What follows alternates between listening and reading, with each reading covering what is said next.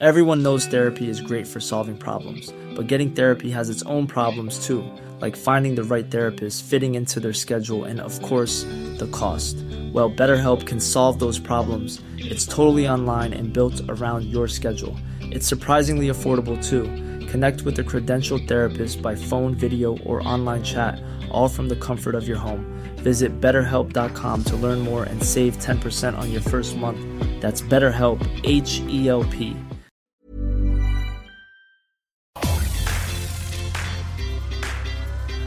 El Heraldo Media Group presenta Los dos a las dos, la revista informativa de El Heraldo Radio.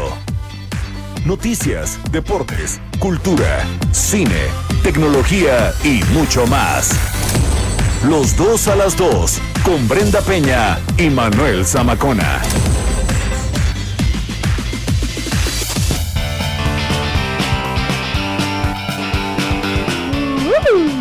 Dos de la tarde en punto, tiempo del centro de la República Mexicana. Qué gusto que nos estén acompañando ya esta tarde de sábado 5 de diciembre del año 2020. Bueno, pues un sábado muy, boni- muy bonito y muy movido, querida Brenda Peña. Manuel Zamacona, ¿cómo están amigos? Muy buenas tardes, nunca hemos sido tan puntuales como en los dos a las dos. Soy Brenda Peña, me da mucho gusto. Hemos tenido un día largo, ¿Por qué vienes de gala, Brenda Peña? Vengo de lentejuela. De lentejuela. Lentejuela, Y chino, cabello, me vestí de reina. ¿Por qué? ¿Por y qué? tacón. Pues es que estamos grabando algo muy padre en Heraldo Televisión. Desde las 7 de la mañana aquí andamos, ¿verdad? Aquí está el desayuno, miren. Sí, porque para arreglar a Brenda Peña Ay. hay que tardarse como tres, Cállate. como tres horas. Entonces, pues tiene que Pues no, la verdad no, es que estuvimos aquí todo el talento de noticias, de entretenimiento, de deportes, del de, eh, el mundo mundial, de Heraldo Correcto. Televisión. De Tacuche venimos. Eh, esta semana les vamos a tener la sorpresa, entonces aquí andamos. Pero hay mucha información, se ha generado mucha información, eh, se da a conocer la próxima semana ya, Manuel, cómo va a ser la parte de la distribución de la vacuna de COVID-19. El informe de Claudia Sheinbaum eh, este sábado también importante. Sí, es correcto, hay que recordar que se recorrió un poco por cuestiones también de COVID. Fue un mensaje pues muy sencillo del cual le vamos a dar eh, cuenta, vamos a estar platicando, haciendo el análisis y también tendremos aquí a Beatriz Pereira en unos minutos más nos va a platicar de su libro El pelotero, Alejandro Pollens de su libro La rueda de la fortuna y bueno, pues tendremos a una cantante sorpresa, cantante sorpresa aquí en los dos a las dos que vienen a cabina.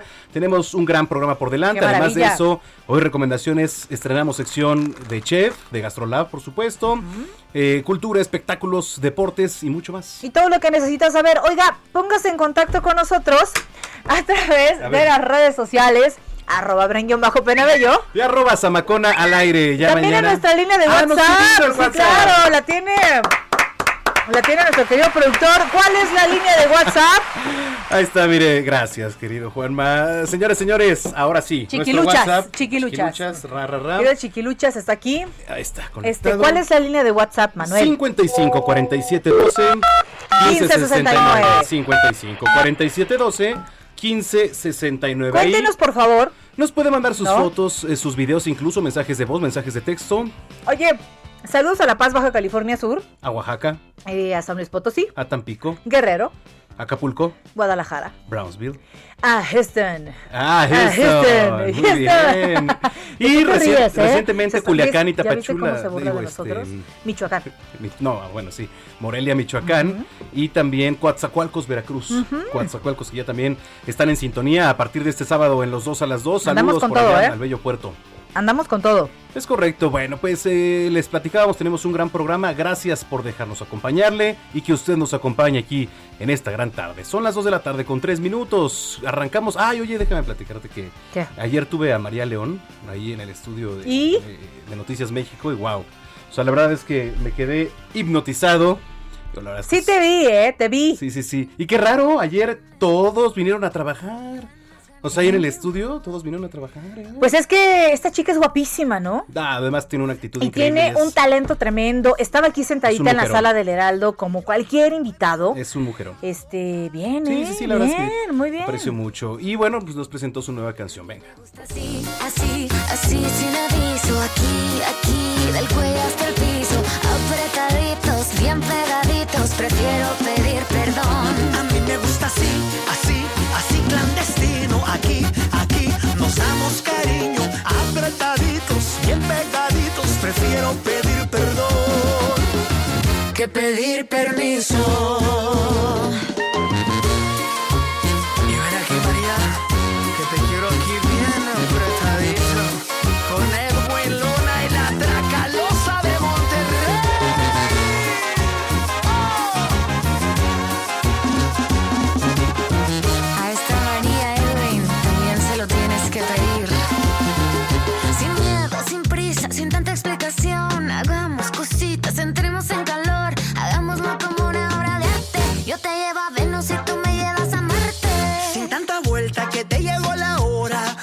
Besito seguro te enamoras. Todo esto te lo pierdes cuando tú te demoras. Ya no le pienses, esto es A ahora. mí me gusta así, así, así, sin aviso. Aquí, aquí, del cuello hasta el piso. Apretaditos, bien pegaditos. Prefiero pedir perdón. A mí me gusta así, así, así clandestino. Aquí, aquí nos damos cariño. Apretaditos, bien pegaditos. Prefiero pedir que pedir permiso. ¿Qué tal, eh? ¿Qué ole? ¿Tú prefieres pedir perdón o pedir permiso? Este, yo siempre pido perdón. Ay, disculpen ustedes.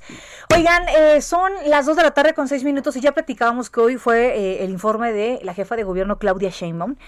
Eh, fue bajo todas estas medidas, eh, por supuesto, de seguridad por el COVID-19. Quien estuvo ahí y nos va a dar el reporte es nuestro compañero y amigo Carlos Navarro. Carlos, ¿cómo estás? Muy buenas tardes.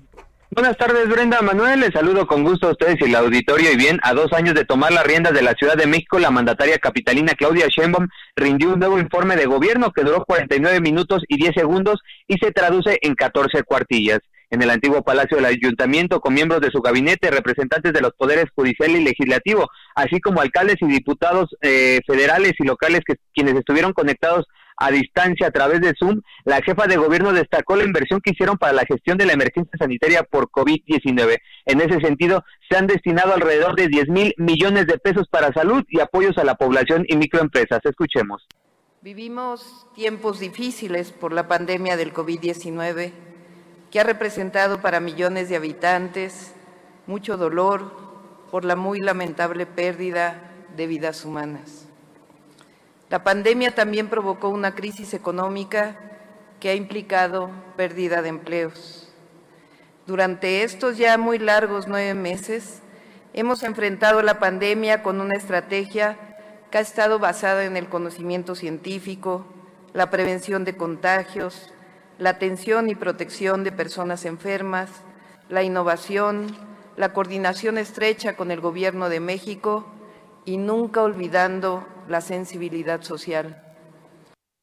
Bien, explicó que gracias al gobierno de la Ciudad de México, al gobierno federal y al apoyo de los empresarios, en particular por la unidad temporal City Banamex, la capital creció de 539 a 2.700 camas de terapia intensiva para atender pacientes con COVID-19, además de sumar 1.200 nuevos médicos y personal de salud. Recordó que en el primer año de gobierno le quitaron a la corrupción a los privilegios de altos funcionarios públicos 25 mil millones de pesos que fueron reorientados a educación, infraestructura y aumento salarial de policías que es de 9% anual. También la mandataria enfatizó la colaboración con el Poder Legislativo, pues han aprobado 20 iniciativas que han sido enviadas y trabajadas con instancias del Congreso de la Ciudad de México. Entre ellas se encuentra en la creación del Banco de ADN para uso forense para la persecución de delitos sexuales. También destacó la inversión pública en cuanto a remodelación de centros de salud, que ya suman 20, la construcción de la clínica para personas trans y la de medicina integrativa. Además, el 90% de los centros de salud ya abren los fines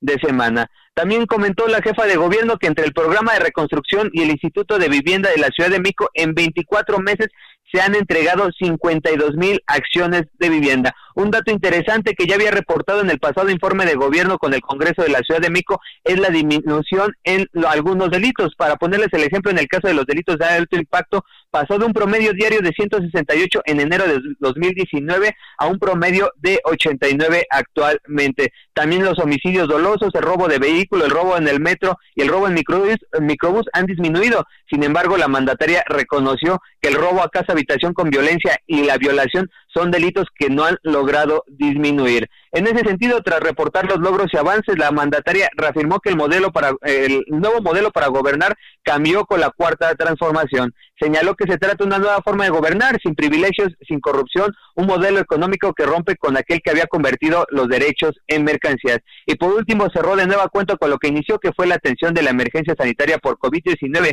señalando que no se va a frenar la atención a sus gobernados a pesar de esta situación. Escuchemos. Nosotros seguiremos atendiendo todos los días la emergencia, pero tampoco descansaremos en hacer realidad la ciudad que nos propusimos, una ciudad innovadora, de derechos, con esperanza. Y no lo olviden, hoy es tiempo de guardarnos. Solo la participación de todos y todas nos ayudará a salir adelante. Bien, fueron alrededor de 70 personas quienes se conectaron a través de Zoom para presenciar el, el informe que es el sexto, el sexto en esta administración que lleva la jefa de gobierno. Recordemos que al igual que el presidente Andrés Manuel López Obrador, tiene un modelo similar para presentar informes cada 100 días. En esta ocasión es el sexto y es a, a dos años de haber asumido las riendas de la Ciudad de México. Brenda Manuel, la información que les tengo. Bueno, la verdad es que eh, hay que reconocer que se le entregó una capital eh, pues eh, con muchísimas eh, carencias, con muchas cosas que hacer. Dos años me parece que em, son poco tiempo para muchas problemáticas que hay todavía en la capital del país. Sin embargo, hablando del tema de la pandemia, creo, creo que Claudia Sheinbaum ha sido muy prudente al momento de tomar las medidas. Creo que oportunamente Manuel Carlos se separó un poco Sí. de, de las eh, medidas, por ejemplo, el gobierno federal y eh, pues impuso y, implementó aquí en la capital sus propias medidas. Eh, vaya, ahorita hay un llamado ya extra del presidente, pero sí creo que esto ha, ayudado mucho, ¿no? En la parte de la capital. Sí, digo que el llamado del, del presidente López Obrador pues también contrasta en, en su propio decir, porque dice, llama a la prudencia al no salir, pero al mismo tiempo desestima el uso del cubreboca, qué terrible. Pero bueno, hablando de- efectivamente de la Ciudad de, México, eh, celebramos que se haya tomado decisiones a la par de lo que el gobierno federal ha estado haciendo. En fin, Carlos Navarro, gracias, estamos al pendiente. Hasta luego, buenas tardes. Muy buenas tardes, Gracias. Carlos Navarro. Y bueno, ha habido varios retos eh, dentro del gobierno y nos da mucho gusto saludar aquí en la línea telefónica a Alfonso Suárez del Real, el es secretario de gobierno de la capital. Secretario, como siempre, gracias por tomarnos la llamada. Al contrario, un placer, Manuel Brenda. un- de veras me da muchísimo gusto estar eh, con ustedes y a través de ustedes con todos sus seguidores. Gracias. La última saludarlo. vez, la última vez que platicábamos presidía la comisión, bueno, la Secretaría de Cultura Local. Así Y es. ahora Así ya es. en una mayor responsabilidad que es la Secretaría de Gobierno. ¿Cuál ha sido el mayor reto, secretario? fundamentalmente acompañar a la jefa de gobierno en todo este proceso de eh, adecuar eh, los equilibrios entre eh, la pandemia y las necesidades de la gente de manera cotidiana. Creo que esto me ha permitido a mí entender a profundidad el valor y el calado de las acciones que día a día se van construyendo en función a datos duros, a datos médicos, datos científicos, y es verdaderamente quien viene de este mundo de la cultura, etcétera, entrar a ese mundo en donde se toma en cuenta tantos factores ha sido para mí una gran enseñanza y eso me ha permitido ratificar la confianza plena en la jefa de gobierno en materia de conducción de situaciones tan difíciles como la que se vive no solamente aquí, sino en el país y en el mundo. Definitivamente. Eh, ¿Cómo has, qué, qué ha sido eh, el reto más o cuál ha sido el reto más fuerte ahorita que estamos hablando de la pandemia por COVID-19, una pandemia para la que pues nadie estaba preparado, ¿no? Y nadie en el mundo, realmente. Pues- ¿Cuáles son los retos aquí en la capital? Mira, fundamentalmente es eh, pa- para mí lo largo que ha sido esta pandemia. Exacto. Sí. Es, es evidente que en los primeros meses el factor miedo el- a lo desconocido, el factor temor a la muerte, eh, eh, pe- permitió que de una forma u otra eh, eh, las acciones de autoaislamiento, los llamados a mantener las sanas distancias, uso de cubrebocas, etcétera, etcétera, fue mucho más sencillo y fácil. Pero el cansancio puede llegar a generar situaciones que puedan poner en riesgo nuevamente a la población cuando existen estos, este, estas eh, eh, formas de actuar del virus. Que en todo el mundo ha sorprendido por decirlo menos, esto que han, algunos han dado por llamar el rebrote y otros han dado a, llamar por las mutaciones que el propio virus puede estar teniendo. Por ejemplo, tu servidor eh, tuvo un asintomático de 14 días, sin embargo, las secuelas sí quedaron, en fin, estoy siendo muy bien tratado, pero nunca me lo esperaba yo así. Y otra de las cosas que ahorita nos tiene un poco sorprendidos es la posibilidad de que eh, uno no genere anticuerpos y por tal motivo pueda ser susceptible a volverse a contagiar. Secretario, eh, bueno, siempre, siempre tiene un reto usted muy importante, pero con la pandemia ahorita tiene otro que son pues las marchas que se generan y eso pues es prácticamente inevitable en el día a día aquí en la capital y que también pues es difícil lidiar con ello. ¿Cómo lo está sobrellevando? Mire, tratando de generar en primer término la comunicación, la vinculación, los consensos y los respetos entre eh, los diferentes actores que eh, conforman este tipo de expresiones, tomando muy en cuenta una situación fundamental, que el gobierno está para proteger los derechos de todas y de todos. Y dentro de esos derechos de todas y de todos, la protección de la integridad de la gente debe de ser lo fundamental, lo importante. Y una de las eh, fórmulas para garantizar esa integridad es el, eh, la invitación a las fuerzas de seguridad ciudadana a acompañar y solo en momentos eh, difíciles contener alguna situación que pueda poner en riesgo a, a la población que se encuentra en torno o a los propios manifestantes, sea cual sea la expresión manifestante que se esté llevando a cabo. Creo que poco a poco hemos podido ir construyendo, para mí la, la, marcha del 25 de noviembre eh, fue eh, muy ejemplificante de cómo pudieron coexistir dos actitudes eh, dentro de una misma marcha, una actitud totalmente de la vía pacífica para expresar eh, lo que se tenía que expresar, para decir lo que se tenía que decir y junto a ella otra forma de rechazo y repulsión hacia eh, las violencias, pero que también generan violencias.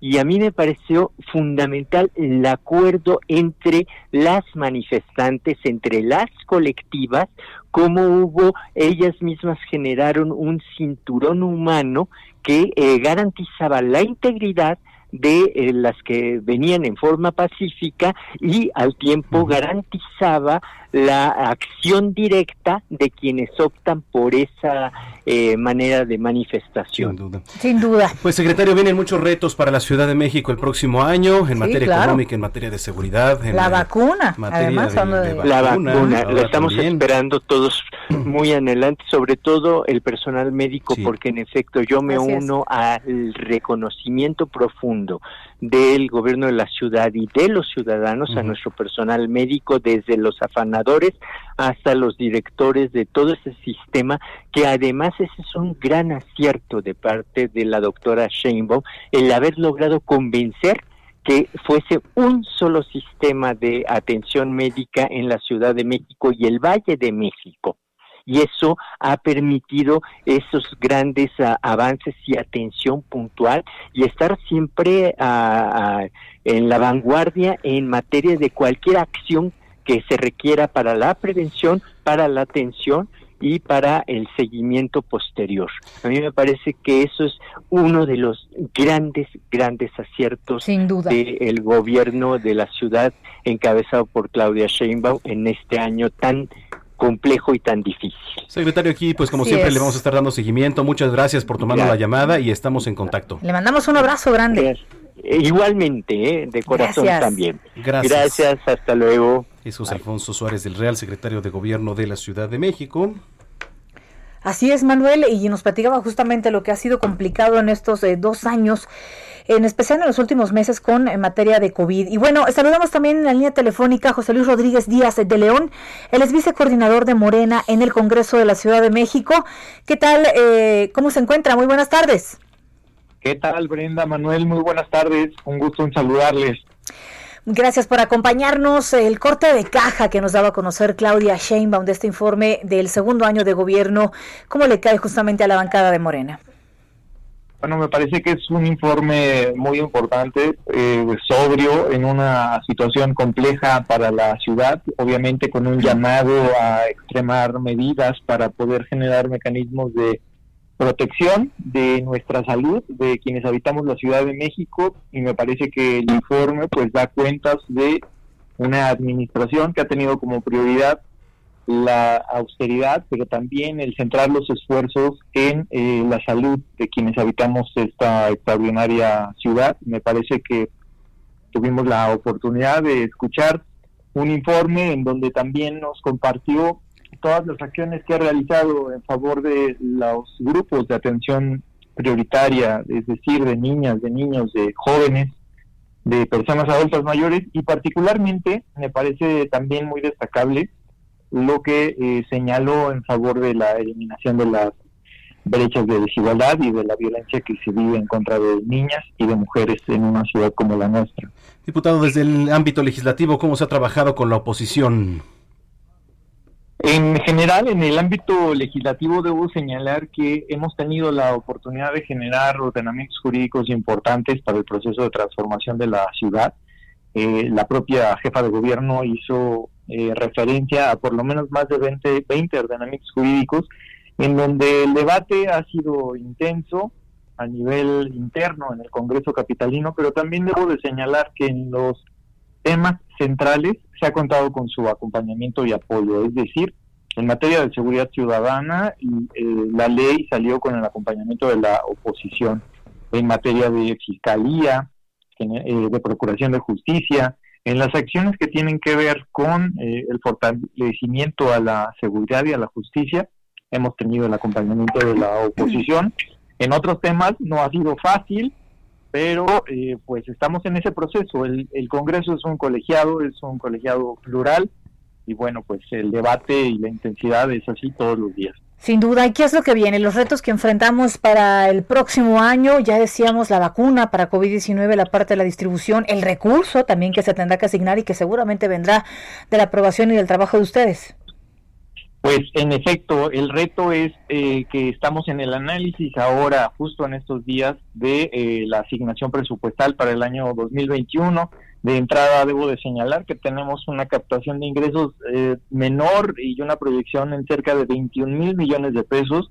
Y eso, por supuesto, que tiene un impacto en las distintas áreas del gobierno capitalino. Sin embargo, es importante señalar que en materia de salud habrá un incremento presupuestal en materia de seguridad, en materia de atención a las mujeres, en materia de procuración de justicia, de bienestar, son rubros que está garantizado que no tendrán una disminución.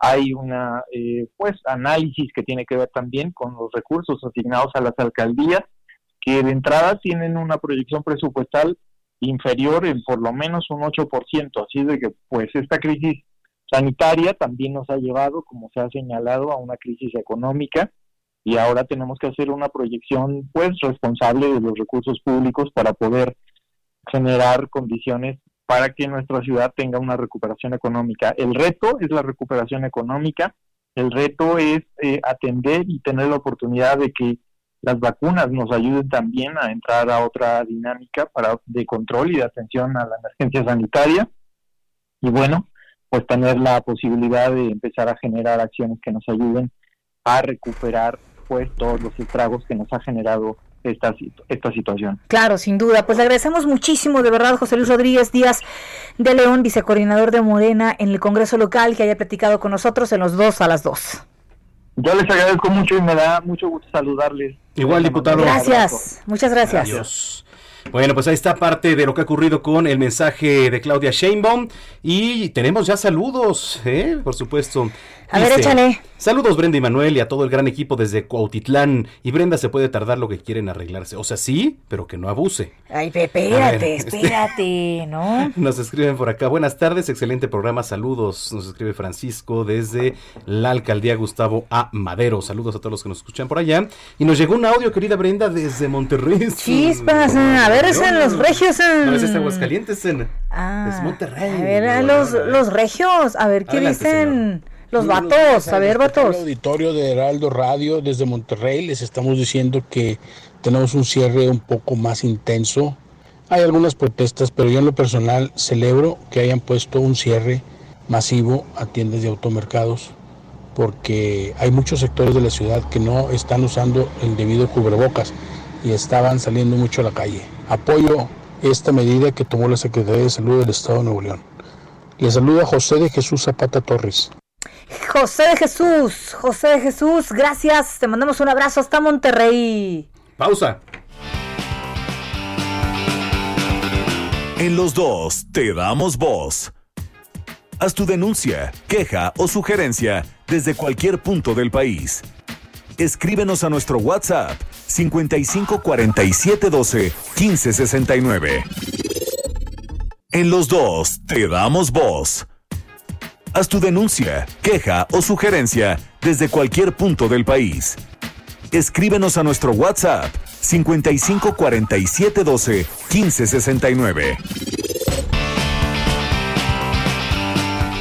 Dos de la tarde con 30 minutos. Gracias por acompañarnos en los dos a las dos. Heraldo Radio 98.5. Este sabadito que ya huele, ya huele a fiesta decembrina. Con piquete. Ya huele a Navidad. Esta va a ser una Navidad diferente. El llamado, el exhorto de las autoridades es, por favor, no se reúnan. No se reúnan. Vamos, vamos a prescindir de las pues de las Sobre posadas, todo de reuniones las- masivas. Sí, claro, mira, pues una cena tranquila en familia. Ahorita Claro. lo que hay que cuidar es la vida, es lo más importante, Manuel. Efectivamente. Bueno, pues síganos mandando sus mensajes aquí a través del 55 47 12 15 69, 55 47 12 15 69. Y por supuesto también seguirnos en redes sociales, estamos muy activos, ya verá usted en Instagram y Twitter, arroba bren-penabello. Arroba Samacón al aire. Ahí, este, pues, verán nuestras ridiculeces que publicamos este, todos los Habla, días. habla por ti, ¿no? ¿Eh? Habla por ti. Sí, muy Yo, bien. eh, hablo de noticias. eh, Ah, bueno, ahorita el, sí. el- Oye, nos agarraron bailando ahorita en el jingle navideño. Reggaetón. Reggaetón. Imagínense Brenda. Peña todos los días dando noticias. Imagínese, en reggaetón. ¿Le gustaría? Y en- ¿Quiere que veamos nuestra mañana en reggaetón? Pues y en díganos. reggaetón el fin de semana. Oiga, pues se vale, ¿no? Pues, Pues si sí, somos ¿no? humanos, no somos... Somos El otro día me dice, oye, es que te ves este muy seriecito a cuadro, pero atrás... Oye, pues sí. Pues, ¿qué esperaba, La no? noticia requiere una seriedad, ¿no? esperaba? Pero ¿Qué pues no, no soy serio todo Tampoco el es tiempo. que uno sea doble cara, sino que uno se comporta en donde está. Por ejemplo, aquí somos nosotros. Pues sí, en tele En éramos tele no- más serios, ¿no? No es que seamos, no es que no seamos nosotros, No es que pero seas hipócrita, el cuadro pues requiere cierta Eres un seriedad. poco hipócrita, pero no Todos en tele. Pero no en tele. Al aire, ¿no? correcto. Muy bien, bueno, pues seguimos analizando este informe de la jefa de gobierno Claudia Sheinbaum. Nos da mucho gusto saludar en la línea telefónica al presidente del Instituto de Transparencia, Acceso a la Información Pública, Protección de Datos Personales y Rendición de Cuentas de la Ciudad de México, Julio César Bonilla. Julio César, gusto en saludarte como siempre, buena tarde. Querido Manuel, un abrazo muy fuerte. A Brenda también, qué gusto Gracias, saludarles ¿cómo estás? Un abrazo, caray. Gracias. Bien, pues cuidándolos mucho, redoblando esfuerzos en este cierre de año. No hay de otra. Oye, ¿cómo ha sido el trabajo a lo largo de estos dos años con la jefatura de gobierno y el, eh, el acceso a la información, este Julio César? Muy intenso, muy cercano, muy constante, muy respetuoso. La verdad es que la Ciudad de México, después de un proceso complejo como los que hemos venido señalando a lo largo de nuestras entrevistas, ha venido teniendo un desarrollo muy intenso también en materia de transparencia. Y precisamente ahora, en el 2020, con, frente a la pandemia sanitaria COVID-19, redoblamos estos esfuerzos por diversas vías, la apertura de portales de datos abiertos, asesoría técnica especializada, reuniones y mesas de trabajo específicas. Me parece que el tema de la transparencia hoy en día es un, es un elemento central de la democracia que justamente se tiene que potencializar incluso por la vía digital, estimados amigos. Definitivamente. Ahora, cuando hablamos de pandemia, hablamos también de gastos eh, que posiblemente no estaban contemplados. Hablamos de dinero que puede entrar de otras partes. Eh, ¿Cómo se llevó a cabo, cómo ha realizado esta organización, no? Para que sepamos muy bien a dónde van canalizados los, los dineros. Es una gran pregunta, Brenda, porque este año, como ustedes saben, habíamos eh, solicitado al Congreso y a la propia jefatura de gobierno un incremento en el presupuesto del Info Ciudad de México, cosa que se logró. Alcanzamos un presupuesto de más o menos 183 millones, pero por la contingencia, en un acto de solidaridad y cercanía con la gente fundamentalmente, tuvimos que donar 21 millones de pesos que eran destinados a el nuevo inmueble del Info Ciudad de México. Tuvimos que restringir eso, dejando habilitados naturalmente los procesos sustantivos. Eso no afectó en absolutamente nada la tutela de los derechos, pero sí el tránsito a un nuevo inmueble. Es decir, hemos ejercido con un gasto eficiente, con resultados eficaces, eh, los temas en materia de transparencia en la capital, y me parece que hoy tenemos que colocar todas y todos en el centro la gente, a la gente y a la salud y a su vida frente a una emergencia que ha parado la vida pública y política de todo el mundo. Ahora, ¿qué viene para 2021, Julio César? ¿Cuál es el reto mayor? El reto mayor es activar todas las acciones en materia de transparencia con la regularidad democrática con la que veníamos empujando el trabajo con los todos los jefes obligados en la capital del país, con el poder judicial, con el poder eh, legislativo y por, por supuesto con el ejecutivo. Pero además recordemos que estamos en un año electoral. Entonces también habilitar todos los mecanismos de transparencia vinculado con las elecciones, específicamente con este relativamente, relativamente nuevo sujeto obligado que son los partidos políticos. Los partidos políticos hoy por hoy son sujetos obligados en materia de transparencia y naturalmente pues todos los procesos electorales. El reto será justamente identificar los puntos de conexión entre el Sistema Nacional de Transparencia, el Sistema Nacional Anticorrupción y el Sistema Nacional Electoral para ir fortaleciendo nuestros procesos a nivel global, tanto en la capital como en la República. Definitivamente. Eh, ¿Cuál es eh, el llamado en este caso a la población para que sepa justamente, eh, hay, hay mucha gente que la está viendo muy mal económicamente, hay mucha gente que piensa que ahorita en las arcas de a lo mejor del gobierno local o el gobierno federal, pues podría haber más recursos para ellos. ¿Cuál es el llamado para ellos, para la gente que pide transparencia, que está pasándola muy mal a raíz de la pandemia? Que tienen un instituto fuerte, que tienen un instituto cercano, solidario con estos momentos tan complicados para la capital y el país y el mundo, que pueden acudir a nosotros en cualquier vía, que los derechos de acceso a la información pública y la protección de los datos personales no están cancelados. Naturalmente hemos desarrollado ejercicios de ponderación frente a la vida y a la salud de las personas, pero el trabajo en materia de transparencia lo mantenemos activo en la vía digital justo una de las apuestas de este instituto en este primer tramo con la renovación que se hizo en 2018, le está apostando mucho justamente a la gradual instalación de todos sus procesos en la tecnología y en lo digital, cosa que naturalmente redundará en beneficio de la gente capitalina, la que está aquí y la que está en tránsito, naturalmente. Efectivamente, Julio César, pues vamos a estar muy al pendiente. Gracias por el análisis y como siempre te mandamos un gran abrazo, los mejores deseos y buena suerte para 2021. Querido Manuel, querida Venda, como siempre, para mí un placer compartir con ustedes el micrófono. Un abrazo enorme y que la pasen muy bien. Muchas gracias. Gracias. Sí, claro. Sí, sí, sí. Gracias, Julio César Bonilla. Él es presidente del Instituto de Transparencia, Acceso a la Información Pública, Protección de Datos Personales y Rendición de Cuentas de la Ciudad de México. Así es, son las 2 de la tarde con 37 minutos. Y saludamos en la línea telefónica a Santiago Tabuada, alcalde de Benito Juárez. Alcalde, ¿cómo se encuentra? Manuel, Brenda, muchas gracias, buenas tardes. Padrino, padrino, además padrino de nosotros, ¿no? Este, eh, oye, pero dicen que falta de padre padrino. Ya nuestro padrino nos ha, nos ha abandonado terriblemente, padrino, aquí en la cabina. Espero que... ¿Cómo se encuentra, alcalde? Bien, gracias, gracias. Este, un saludo a ustedes. Este, espero que estén bien, que estén bien sus familias con esta pandemia de COVID-19. Pues a dos años, a dos años justamente de encabezar y de hacer trabajos en favor también de la alcaldía Benito Juárez, ¿cuál es el reto más grande que se enfrentó justamente y que le pusieron en sus manos en aquel tiempo? Pues mira, decirte primero que, que llegamos a, a un gobierno donde una de las necesidades primordiales que decía la gente es precisamente es la seguridad eh, tú bien sabes que, que ha sido los últimos años, los últimos cinco años, años muy complicados en materia de seguridad en la Ciudad de México. Y precisamente nos dimos a la tarea de incorporar un programa que, que fue eh, en su principio único en las alcaldías, que se llamaba y que se llama Blindar Benito Juárez, precisamente con el ánimo de, entendiendo que es una labor coordinada con el gobierno de la ciudad, es, una, es también un planteamiento en donde los alcaldes eh, tomamos la, bandera de seguridad. En mi caso, pasé de tener eh, 70 policías a 360 policías, pasé de tener cero unidades en términos eh, de seguridad ciudadana a prácticamente 50 unidades. Es decir, es una apuesta muy grande, me parece que es eh, la necesidad número uno que la gente dice en Benito Juárez, en la Ciudad de México y por supuesto en el país, ¿no? No hay, no hay otro tema eh, porque, esta, porque la seguridad se vuelve un tema precisamente también económico, precisamente también un tema de certeza en las inversiones de este país.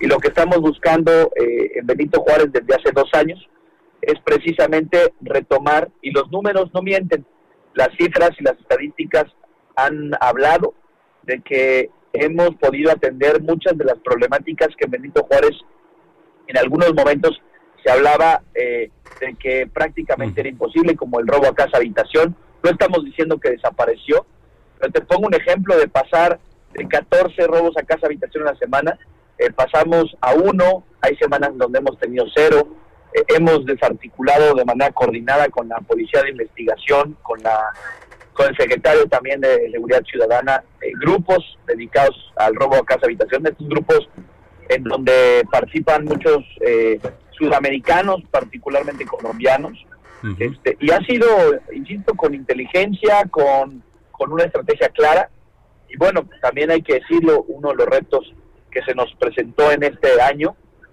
eh, para todos los gobiernos, pues creo que es el, el, el atender la pandemia de COVID-19, y me parece que hemos tenido eh, como se pensaba al, ser Benito Juárez una de las alcaldías con el mayor, bueno, la alcaldía con el mayor porcentaje de adultos mayores en la Ciudad de México, en donde se pensaba que iba a ser la zona cero de la ciudad, pues hemos pasado a tener un manejo muy responsable de la pandemia, atendiendo eh, tres planteamientos fundamentales. La atención inmediata, que fue el haber suspendido eventos públicos desde el mes de marzo, el haber implementado un programa como el de médico en tu casa y medicina a domicilio de manera gratuita a los adultos mayores y personas con discapacidad. El también pasar a la etapa de apoyo económico a las eh, pequeñas y medianas empresas de la alcaldía y ahora también a un planteamiento de un beneficio a la población juarense que es el seguro de desempleo. Tú sabes que este tema nos trajo eh, y nos está trayendo eh, una gran pérdida económica, pero nosotros no vamos a quitar el dedo del renglón, que sí la pandemia en materia de salud, pero también vamos a ver esta crisis económica. Oye, alcalde, eh, en términos generales, eh, la relación con la jefa de gobierno, con el gobierno central aquí en la capital, ¿cómo ha sido desde las alcaldías? A ver, yo, yo tengo que reconocer, tú sabes que yo soy de un partido político distinto al de la jefa de gobierno. Aquí en Benito Juárez, este, la gente eh, votó por tu servidor, votó por un proyecto este, distinto al del gobierno de la ciudad, pero no por eso hemos dejado de trabajar de la mano. Yo, yo tengo que reconocer, y lo he dicho en público, dicho también en privado, de la relación, de la buena relación que, tengo en lo personal y, también en lo, en lo institucional con la jefa de gobierno, porque nos hemos puesto a trabajar, porque hemos dejado a un lado las diferencias, esas ya, eh, eh, la arena electoral es arena de otro momento nosotros tenemos una responsabilidad, tanto ella como yo, en términos eh, de gobierno, y por eso eh, nos hemos coordinado, nos hemos coordinado muy bien en seguridad, insisto, estos números no son exclusivos del gobierno de la alcaldía, tienen que ver también con una labor coordinada con el gobierno de la ciudad. Eh, el tema de infraestructura, donde también hemos podido atender muchas de las necesidades que el gobierno plantea inclusive ante, ante la emergencia sanitaria de COVID-19 hemos trabajado de manera coordinada.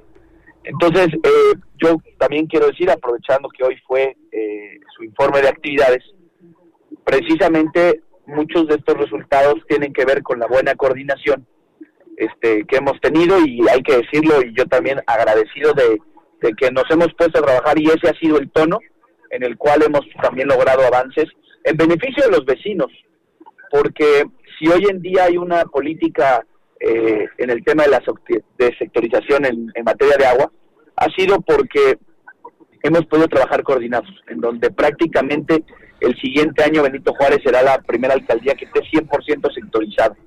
Y esto no se hubiera podido hacer sin la inversión del gobierno, sin la inversión del, sistema de aguas y sin la coordinación con la alcaldía. Claro. Entonces, esa es una realidad y yo en ese sentido eh, reconozco eh, y agradezco y e inclusive han, tenido en mí, en, ese caso el gobierno de la ciudad, un, un acompañamiento permanente. Se hablaba por ahí, alcalde, de un recorte al presupuesto de eh, justamente de esta alcaldía.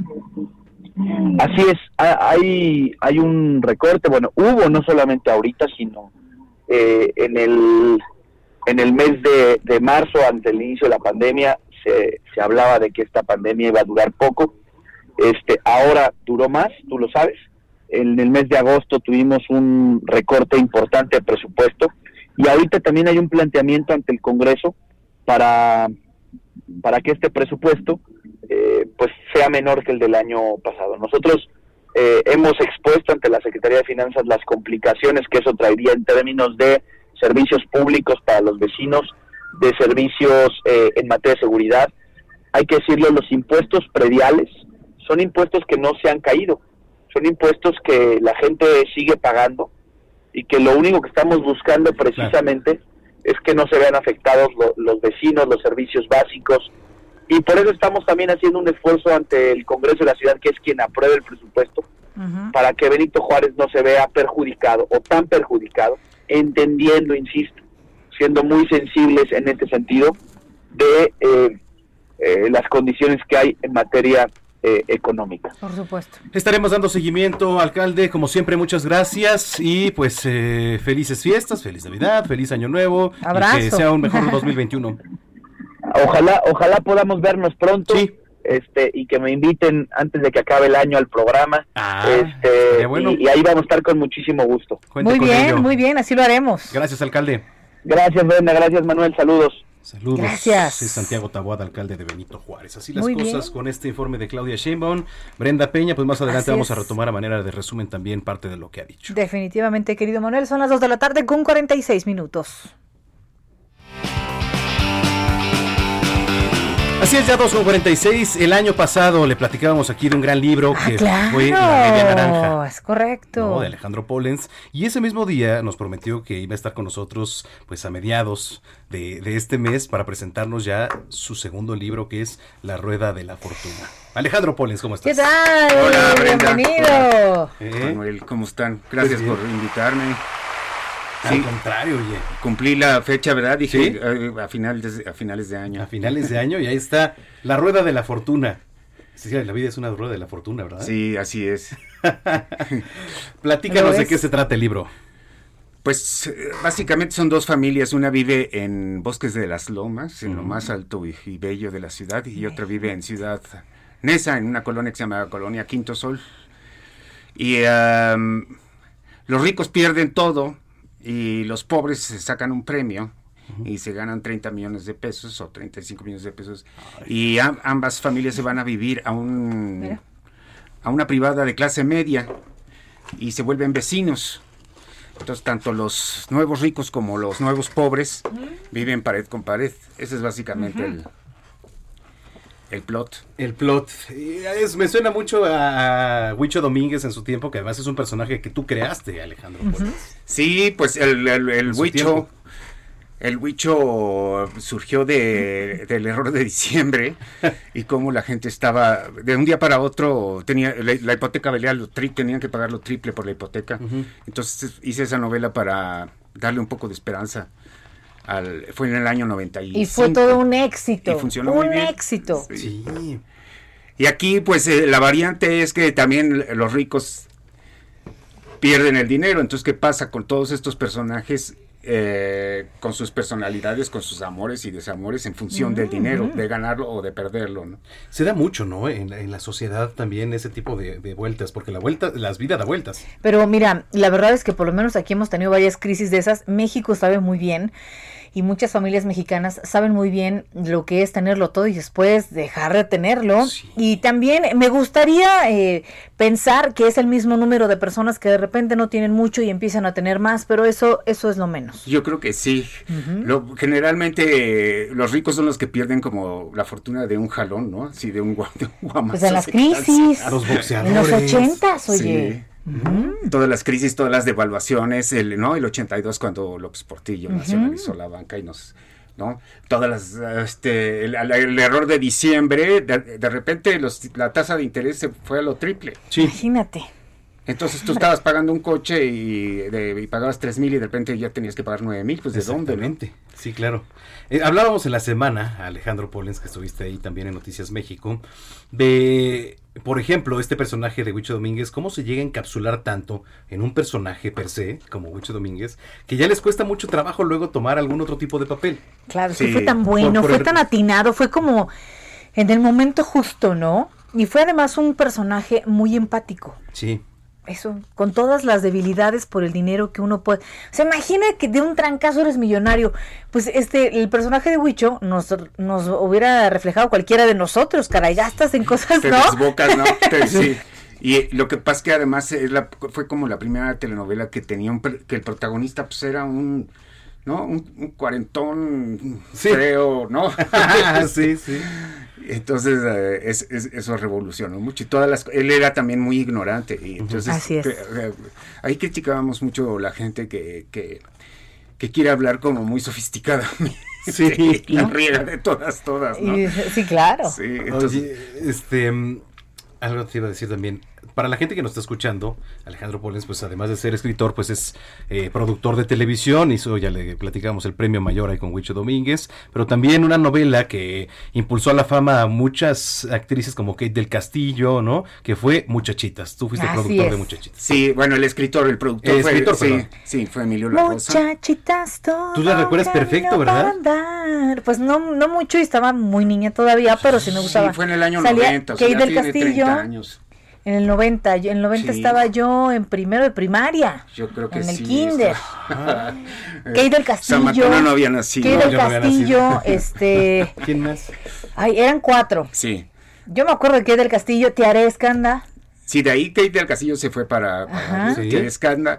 Otra, una chava que ya no, creo que no hizo nada, Una, se llama una Cecilia como peli- Tijerina. Ajá, exacto, Sí. una rubia, ¿no? Pelirrojona. Y luego, este, Emma Laura se llamaba la otra. Emma Laura. Y aquí también reflejamos desde el principio los distintos ah, temas, digamos, ah, socioeconómicos de Claro. nuestro país, ¿no? Así es. La Ceci Tijerina era, era la millonaria, la Kate fingía que era rica, pero en realidad era de clase media, entonces también hacía unas nacadas, y luego estaba Tiare que hacía eh, la pobre, ¿no? Sí. Pero nuestro país siempre eh, se ha debatido en ese rol de los ricos y los pobres y las realidades tan distintas que viven y, y cuáles son las necesidades tan distintas que tienen.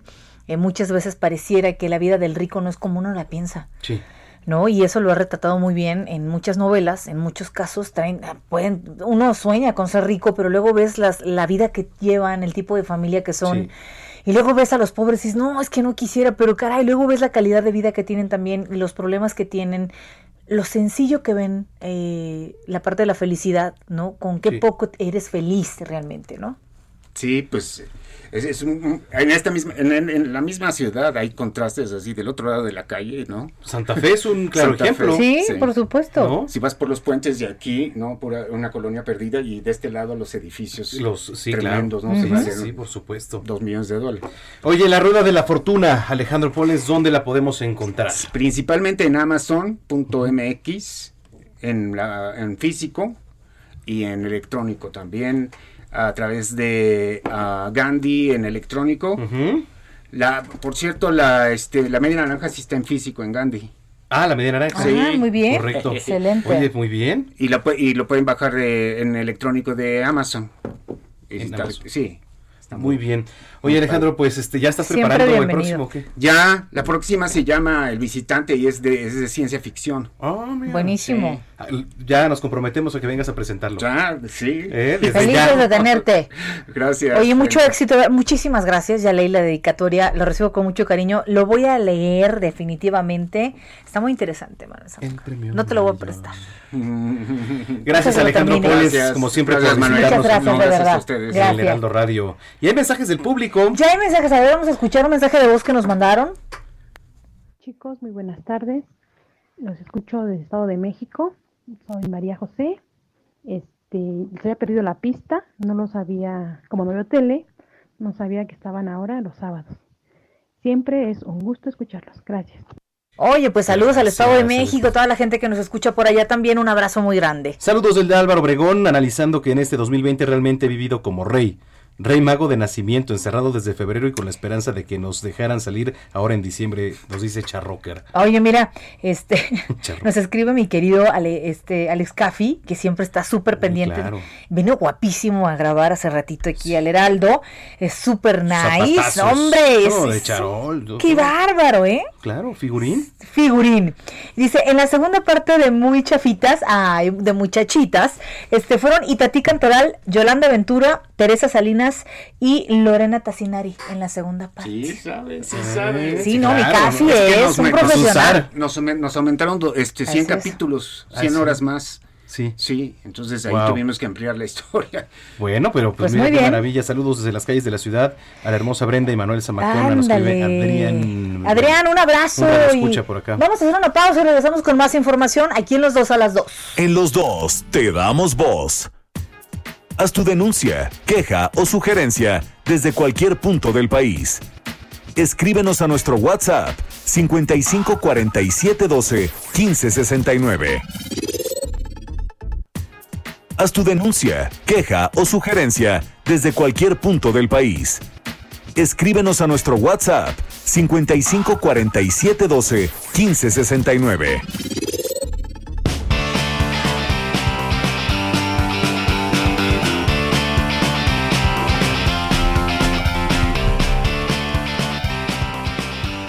Tres de la tarde en punto. Gracias por acompañarnos en Heraldo Radio 98.5, los dos a las dos.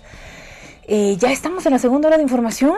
Bienvenidos a la segunda hora, querida Brenda Peña. Efectivamente, para los que nos acaban de sintonizar, bienvenidas, bienvenidos. Hemos tenido pues un gran programa. Eh, le hemos llevado el resumen de lo que ha sido el informe de Claudia Sheinbaum a su segundo año de gobierno. Hemos tenido el análisis con diferentes actores políticos. Hemos tenido a Alejandro Poles y agárrense porque viene lo mejor, viene Gastrolab ya. Ándale, qué viene rico. una cantante sorpresa. Ahorita van a ver de quién se trata. Se nos va a ir como agua esta segunda hora. ¿No? cultura. Bueno, ¿qué le puedo yo decir? Y nuestro WhatsApp que siempre está abierto para todos ustedes, 55 47 12 15 69. Le repito, 55 47 12 15 69. Nos escriben desde Minatitlán, Veracruz. Ándale, Les Mina. estoy sintonizando. Excelente programa. Un saludo y abrazo virtual. Ay, un abrazo Mina, un abrazo. Un Gracias. bolobán, que nos manden un bolobán. Recuerdo todavía a los petroleros de Minatitlán. Qué rico, caray. Oye, pues les mandamos un abrazo. Gracias a todos los que se comunican con nosotros. También lo pueden hacer a través de las redes sociales, arroba bajo penabello. Y arroba Zamacona al aire.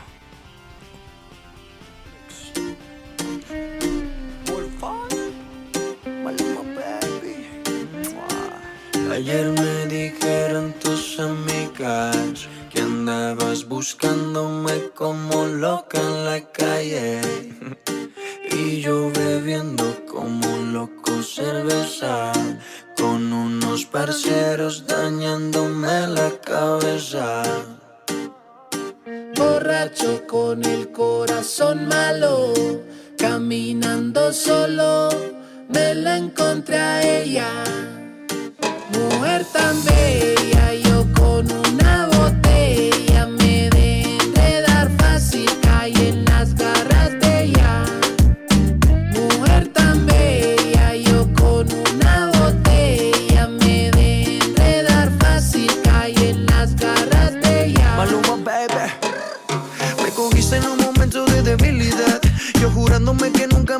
tocar. Todo por culpa de esas malditas cervezas. Con esos labios enfrente que no te besa. Porque no fui capaz de ahí mismo darle stop. En el ranking de mi culo siempre fuiste el top. Nos cagamos los dos solos en la relación. Lo dejamos solo loco así sin protección. Era demasiado tarde y yo con los tragos en la cabeza.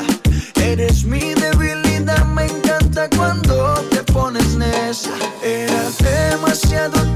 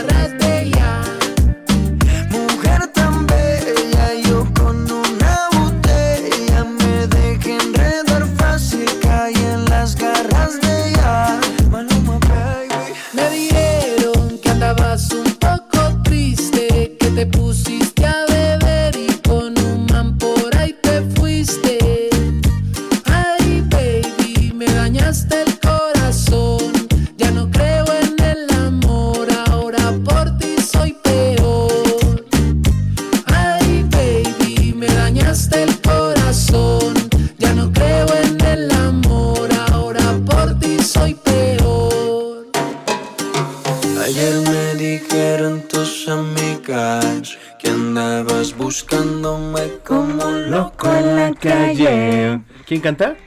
Eh, Maluma, ¿no? Y este. bueno. otros, otros muchachillos ahí. Oye, es que que luego en el reggae. Oye, aparte aventaste mis dulces. allá, Infeliz, desgraciado. Este, pues es que uno tiene que sacar el estrés de alguna forma. A ver, pásamelos. Ah, también te aventé los dulces y no los sí, había sí, recogido. aquí Ahí, te- están, ahora sí Ay, ya. Dios mío. Qué barbaridad, no puede ser. Oye, ¿dónde va a ser el fin de semana? Eh, no sé todavía, pues es que creo que todavía tenemos tiempo de hacer algo, ¿no? Hay plan Y para la semana también, y que sea seguro. que es correcto. Y entonces, Melissa Moreno. Bienvenidos a la Agenda Cultural del Heraldo de México. Yo soy Melisa Moreno, editora de artes, y esta es la selección de eventos para los dos a las dos. Primer museo de arte contemporáneo en el mundo que se recorre completamente desde el automóvil se encuentra en México. Denominado Museo Autoservicio Antara, el espacio exhibe los objetos en el espejo están más cerca de lo que parece. Un recorrido de 20 minutos a lo largo de los tres niveles de estacionamiento de la plaza del mismo nombre, en el que los tripulantes pueden contemplar 40 obras entre video, fotografía, instalación y escultura de artistas como Aldo Chaparro, Leo Mars, Sofía Taboas y Mario García Torres. Para vivir la experiencia es necesario registrarse en museoautoservicio.com. La entrada cuesta únicamente 35 pesos por coche e incluye dos horas de estacionamiento de cortesía. I have never been more hopeful about America. Not because I think I have all the answers, not because I'm naive about the magnitude of our challenges.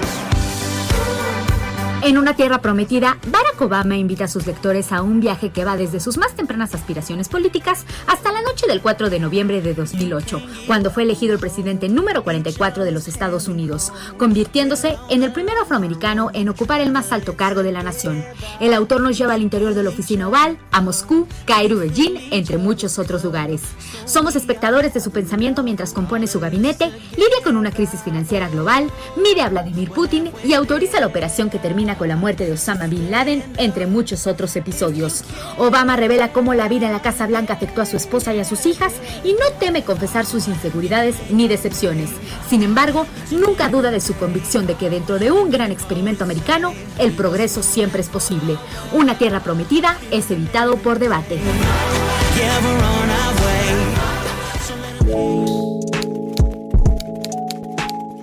El efecto del amor es una obra sobre cuatro personas que sienten amor y dolor. Con y Tristán llevarán todo hasta las últimas consecuencias para descubrir si lo que sienten es a causa de un fármaco o es consecuencia de un amor puro y real. Ambos son candidatos para un experimento farmacéutico. La nueva píldora que el doctor Toby Seale y la doctora Lorna James intentan probar para tratar la depresión quizás es más que un simple antidepresivo. ¿Será real que evoca la sensación del amor? El efecto del amor es protagonizada por Ileana Fox, Giselle Curie, Daniel Tobar y Daniel Martínez. Sus funciones son este fin de semana. Para más información consulta teatrixmexico.com. Esta fue la agenda cultural de esta semana. Yo soy Melisa Moreno y me encuentras en arroba melisototota. Nos escuchamos la siguiente semana. En silencio estoy aquí. Suavemente como en sueños me acerco a ti sin poder decirte te amo. No imaginas qué difícil es mirarte así dormido mientras acaba nuestra historia en esta noche rota y triste. No, yo no puedo despertarte y perderme entre tus manos.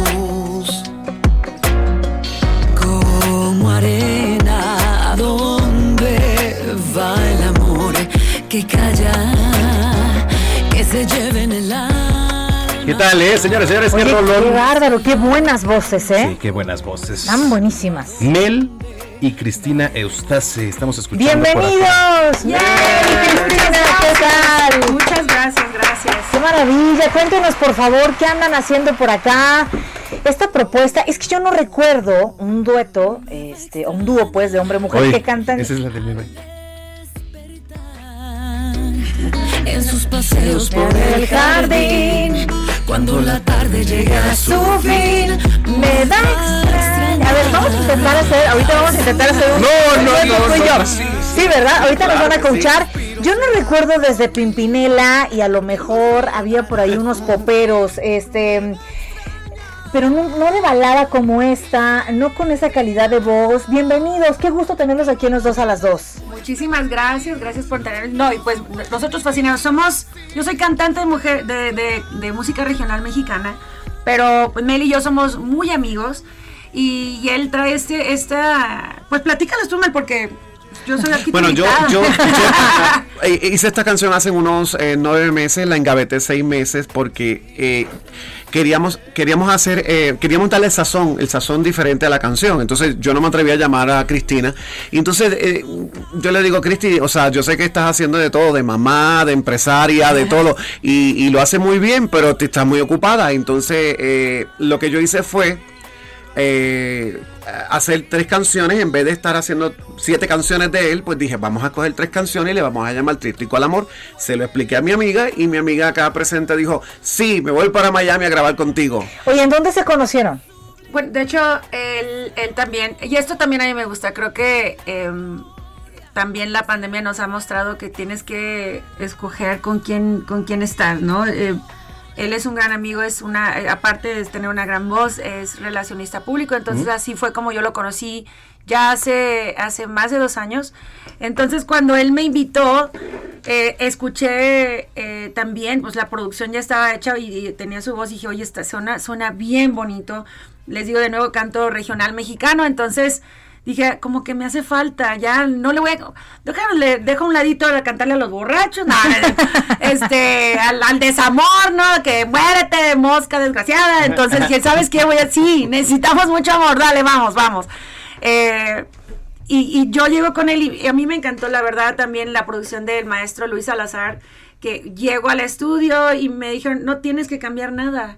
O sea, amor es amor, así que canta, canta como se te dé la regalada gana y, y, y cantar pop es más como, no sé, matizar y...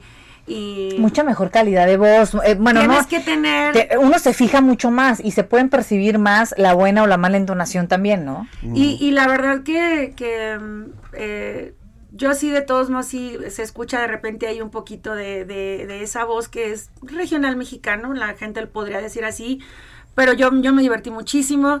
eh, estoy a- a- a- al lado de un gran colega, te digo, él lleva también mi firma, tengo, tengo un negocio de, de cremas orgánicas, Mm. eh, de, de jabones orgánicos, shampoo, eh, que es para todas las que somos sobrevivientes de cáncer. Entonces, eh, él sabe que también ahora no solo yo, somos muchas mamás, mi hijo tiene cinco años, entonces también nos hemos vuelto maestras de kinder de alguna manera, ya ando con la chancla atrás, ¿no? Y ahora también yo soy la maestra de kinder también de lejos y eh, ha sido complicado, pero pero también mi hijo sabe, trato de, de estar con él también ahorita en estos momentos y, y tengo un gran círculo de soporte, pero eh, aquí estamos y con muchísimo cariño. Oye, Mel, eh, ¿por qué tributo a- al maestro Ricardo Montaner?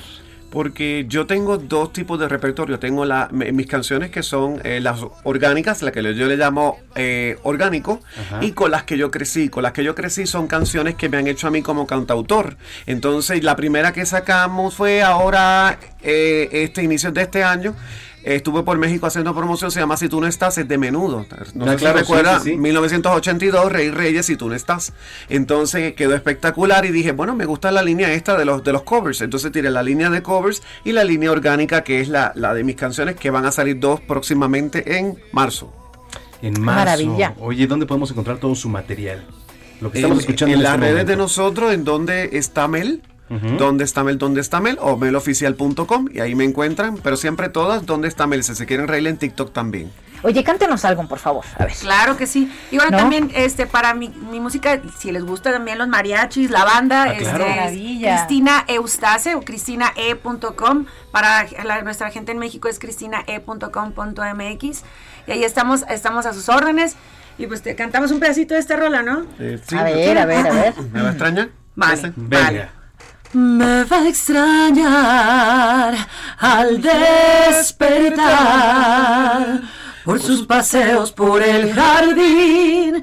Cuando la tarde llegue a su fin, me va a extrañar al suspirar, porque suspiro será por mí. Porque el vacío la hará sufrir. Me va a extrañar y sentirá que no habrá vida después de mí, que no se puede vivir así. Me va a extrañar cuando tenga ganas de dormir y acariciar. Vamos, Manuel, eh, vas, vas, vas tú, ¿eh? vas tú. A ver, vamos, vamos. Venga, coma- a ver, la Mal, competencia muy aquí. mal, muy mal, ¿eh? A ver, tú empieza. Me va a extrañar al despertar con sus paseos por el jardín. Cuando la tarde llegue a su fin, me va a extrañar al suspirar. Vean, Porque el suspiro será por mí. Porque, Sí, Bueno, hola. bueno, canción, perdónanos, Una Ricardo disculpa, Montaner, una disculpa, una disculpa pública. Sí, gracias. No, hay, hay Oigan, que... miren, o sea, ¿saben una cosa a mí cuando me dice, oye, que este, ¿qué, qué te opinas de la gente, no? Que cuando vas a un lugar, a mí me gusta mucho ir a ver a cantar a la gente, porque vas y neta es cuando vas y te, te desahogas, o sea, Claro. la Ah, sí. interpretación, entonces a mí sí, 100%. a mí me gusta, me gusta que este que un galán me lleve una serenata y que se escuche todo desafinado, es, pero que le eche todas las ganas del mundo, oye, qué padre, Qué, ¿verdad? qué maravilla, por Claro. favor. No dejen de llevar serenata nunca, por favor. Ay, ¿no? sí, Muy bien. porfis. Oigan, eh, Mel, Cristina, muchas gracias por habernos acompañado aquí en Los Dos a las Dos. Muchas gracias. Gracias siempre bienvenidos, siempre bienvenidos. Mil gracias, gracias. Y pues bueno, los invitamos. ¿Dónde está Mel ahí en YouTube para que Ajá. vayan y chequen esta? Y pues obviamente también Cristina Eustace, para que escuchen también. Cada uno de nosotros tiene nuestro- tenemos nuestros propios proyectos musicales y pues ojalá les guste y, Claro que y sí. pues nos sigan. Muy Venga, bien. súbele. Gracias. Siempre bienvenidos, ¿eh? Muchas gracias. de dormir y acariciar. de llevarte a la cima del cielo, donde existe un silencio total.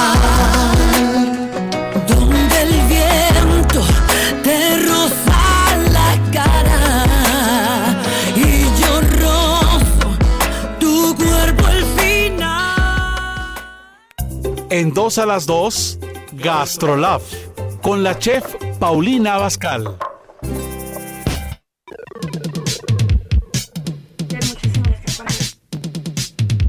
3 de la tarde con 17 minutos. Gracias por acompañarnos en Heraldo Radio 98.5 los dos a las 2. Oigan, yo tengo una chef favorita en el mundo mundial. ¿Sí? Sobre todo chef de postres. Ah, sí. Mi querida eh, Paulina Bascal, ¿cómo estás? Muy buenas tardes. Ay, ¿cómo están todos? Muy feliz Ay, de no. poder conectarme y de Yo escucharlos. feliz de saludarte, feliz. Soy tu fan número uno, fan número uno. Dime que no escuchaste esa gracias. esta entonación eh, que echamos a perder. Ay, eh, dime que no nos escuchaste cantar. Claro que las escuché cantar y cantan muy bien, ¿eh? Madre Pero mía. qué bueno que se dedican a la radio. Sí, sí, sí, sí, efectivamente. Oye, cuando pruebes, eh, luego intento hacer tus postres y tus recetas y, y me malentono un poco, eh, no me salen tan mal, yo creo que también me vas a decir lo mismo. Te han de quedar súper bien. ¿Eh? Cuéntanos, Pau. Oye, pues tengo ma- varias recomendaciones que quiero que todos escuchen. Fíjate que la- el fin de semana pasado eh, tuve la oportunidad de viajar a Mayacobá. Ya sabes que pues con esto del COVID todos estamos súper preocupados, nos, no- nos interesa mucho pues saber cómo son los protocolos. Y bueno, yo tenía que ir y la verdad es que me llevé una grata sorpresa desde que llegué al aeropuerto. Y yo sí se los quiero comentar para que todas aquellas personas que tienen ese miedo y ese temor y que a lo mejor necesitan viajar pues por algún tipo de trabajo o definitivamente pues necesitan una vacación, es que vale muchísimo la pena que sepan que, número uno, llegas al aeropuerto y pues verdaderamente sí te miden la temperatura, está el, ta- está el tapete para que pases y limpies tus, tus pies y te saniticen, te dan el gel. Y algo que me llamó mucho la atención es que tienes que llenar un formato en donde tú vas a poner si estuviste en contacto con alguien que tuviera COVID, como para poder identificar muy bien a todas las personas que, que están viajando. Eso la verdad a mí me pareció muy bueno. Te quita literalmente tres minutos antes de entrar al filtro de seguridad y se me hizo algo súper bueno. Por otro lado, cuando yo me metí al avión, bueno, pones un pie en el avión de Aeroméxico y inmediatamente está la azafata dándote gel antibacterial. Y resulta que tienen unos filtros en el avión que usan en los quirófanos, que son los filtros EPA, que no sabes, cada tres minutos reciclan el aire y todo el vuelo tienes que estar con tu cubrebocas. Además de que sanitizan todo, pasillos, baños, eh, la tele, absolutamente, bueno, la pantalla, ya saben, ¿no? El, por supuesto, el asiento, solamente te dejan quitarte el cubrebocas cuando necesitas eh, tomar agua o comer algo, pero está súper, súper bien el protocolo. Y cuando llegué al hotel de Mayacoba, pues también la verdad me sentí muy tranquila por lo mismo me di cuenta cómo a todos les hacen el protocolo, desde los empleados hasta pues a todos los huéspedes, todos igual con cubreboca, todos igual con sanitizante. Es una chulada, es una chulada darnos cuenta los verdaderos em, pues hoteleros que están preocupados por toda la gente, una verdadera chulada darnos cuenta cómo pues México está bien para que puedan visitar México, para que puedan venir y poder hospedarse con tranquilidad. Qué maravilla, este, caray. Paulina, la verdad es que Mayacoba está, ha estado creciendo de una manera exponencial. Muchísimo. Eh, Tuve la oportunidad de estar ahí hace unos meses y la verdad es que está increíble. Ciudad Mayacobá va a crecer y va a ser uno de los destinos turísticos por excelencia. Aparte te voy a decir una cosa, o sea, la gente de ahí pues vive del turismo. Sí, claro. Y entonces ellos están doblemente preocupados de que no haya COVID. Entonces de veras se cuidan en el hotel pues yo conozco al jefe ejecutivo de ahí, tuve la oportunidad de encontrármelo, porque a mí cuando yo voy no me gusta causar molestias, no, no es de que aviso y quiero que me vayan a consentir, no. Pero me lo encontré y entonces me dijo, oye, cocinemos algo, hagamos un live y todo. Entonces, mientras nos poníamos de acuerdo en la clase que íbamos a dar, pues me dijo, o sea, que todos los empleados se someten a pruebas, que no han tenido un solo empleado que esté eh, enfermo, que todos se preocupan mucho, pues porque viven de eso y entonces quieren que el turismo siga yendo para allá y todos están a súper favor de, de cuidarse, de usar el cubrebocas, de sanitizarse. De verdad es que me quedé gratamente sorprendida y pues todas aquellas personas que nos están escuchando y que tienen intenciones o necesidad de viajar, yo sí les diría que se sientan pues con, con mucho más tranquilidad y calma porque en verdad estamos muy bien. Mira, yo también fui a Estados Unidos hace como un mes y nada que ver cómo estamos tratando el tema aquí en México, en donde la gente que somos conscientes y que nos preocupamos, sí llevamos un muy, muy buen protocolo, lo mismo en los restaurantes, en las tiendas, en los supermercados. Vas a Estados Unidos y para nada es así, ¿eh? O sea, ahí nada más usan el cubrebocas y en algunos lugares pero no te ponen el gel antibacterial ni en el súper, ni en la tienda, ni, ni en el restaurante cosa que en México sí pasa.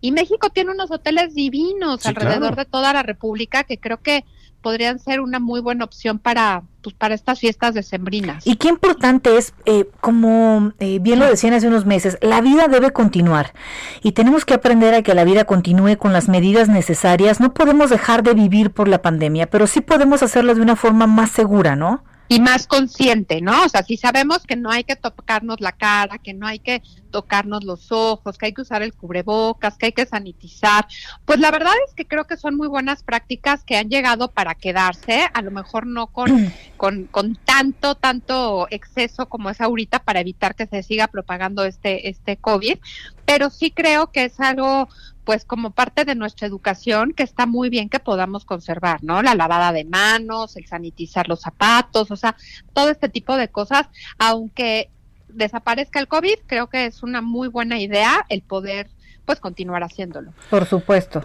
Oye, Paulina, pues qué gusto saludarte, la verdad, aquí en los dos a las dos. Este, vamos a estar en comunicación ya estos fines de semana, por supuesto. Ya no te vamos a soltar, ¿eh? Sí, no, no se preocupen. Yo feliz de escucharlos, aunque sea cantando, ¿eh? Y este, Ay, qué pena. Feliz también. No, hombre, ¿cómo crees? Si tú me oyeras cantar en la regadera, imagínate nada más. Pero, este, bueno, yo también estaré muy contenta de poder estar pasando, pues, todos mis recomendaciones y todo lo que me toca vivir alrededor de los restaurantes, los hoteles, Claro. la gastronomía, la moda, pues ya saben.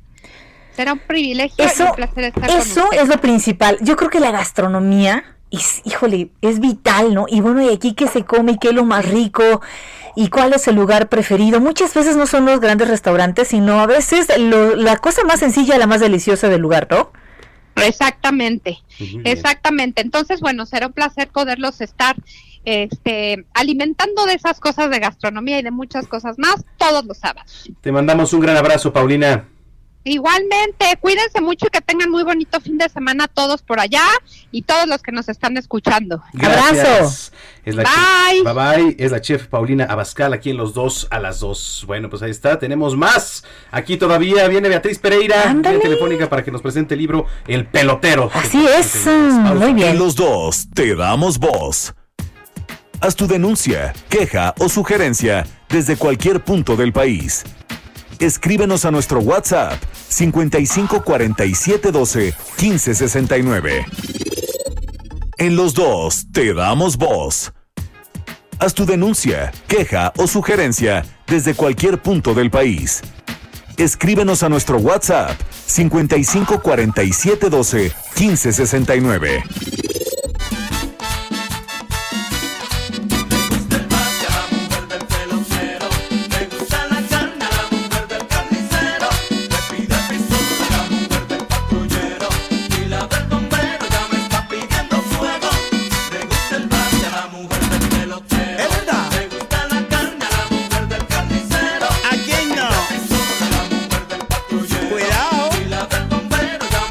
O sea, lo peor es que si nos pusimos a bailar. Deberíamos, ¿verdad? ahorita. Eh, como están las Este, cámaras web. Somos buenos para la cumbia. Si usted eh, se mete a www.heraldodemexico.com.mx nos verá hacer el ridículo aquí en... A ti, ¿eh? A ti. Yo bailo bien. Ay, yo sí me cansé. Yo bailo bien. No canto bien, pero bailo bien. Bueno, ¿qué Creo.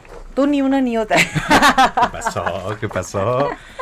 Oye. Gracias, gracias por acompañarnos. Son las 2 de la tarde. Anda, no, las 3 de la tarde. Ah, ¿Ves? ¿Quién está ¿Qué peor? soy? ¿31 de diciembre? ¿Qué soy? Que alguien me informe. Fue la sidra, güey. Las que nos 3 de la tarde, las 3 de la tarde con 31 minutos. Es correcto. Oye, ya ves que pues aquí somos eh, amantes del rey de los deportes, que nos la vivimos en el Es el béisbol. mejor deporte del mundo No, mundial. la verdad es que sí. Es el mejor deporte del mundo La mundial. vimos en la Fero Harp y en lo particular, pues yo también ahí tengo columna todos los viernes que se publica en el Heraldo de México, Zona de Strike. Y eh, eh, me da muchísimo gusto porque en la semana presentó su libro El Pelotero.